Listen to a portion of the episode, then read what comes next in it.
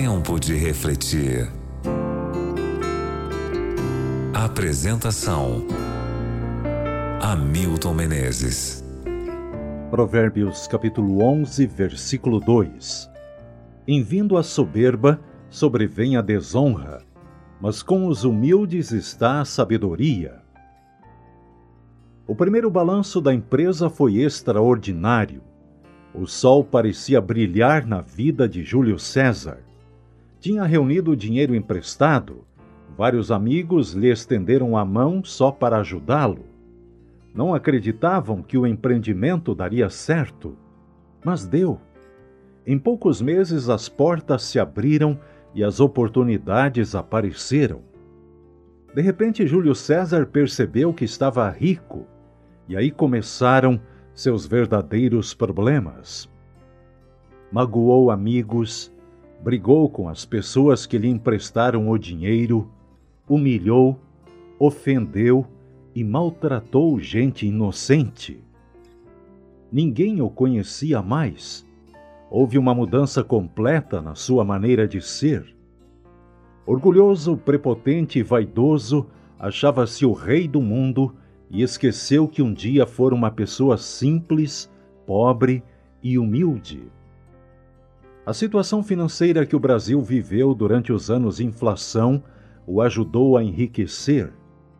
Subitamente, porém, o quadro econômico do país mudou e, com dor, ele teve que aceitar que nunca fora um grande empresário, for apenas um jogador que sabia aplicar o capital. Ficou pobre. Tão rápido como cresceu, caiu Revoltou-se contra Deus, contra o governo, contra a sociedade e a família. Fugia dos credores e escondia-se dos amigos. Achava que eles iriam rir de sua situação. A vida de pobreza e limitações não era mais para ele. Acostumara-se a viver esbanjando dinheiro. Por isso não foi difícil encaminhar-se pelas sendas da desonestidade.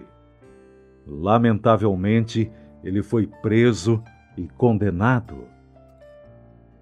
Quanta sabedoria há nas pessoas que se conservam humildes, ainda que a vida as conduza às montanhas mais altas da terra.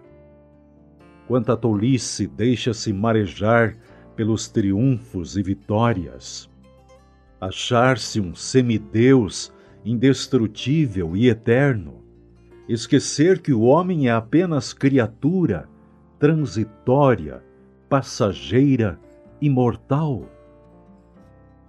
Saia hoje de casa para cumprir as suas atividades diárias, mas vá com humildade, lembrando-se de que, em vindo a soberba, sobrevém a desonra, mas com os humildes está a sabedoria. Reflita sobre isso no dia de hoje e ore comigo agora. Grande Deus e Pai, obrigado pelos conselhos preciosos da tua palavra. Que sejamos, como recomenda a Bíblia, o livro de Provérbios, humildes, sem soberba, confiando acima de tudo em ti. É o que pedimos e agradecemos, em nome de Jesus. Amém.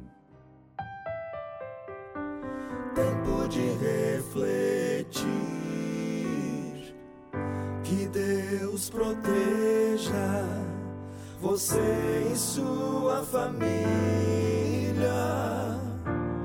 Que Ele tenha misericórdia de vocês e lhes dê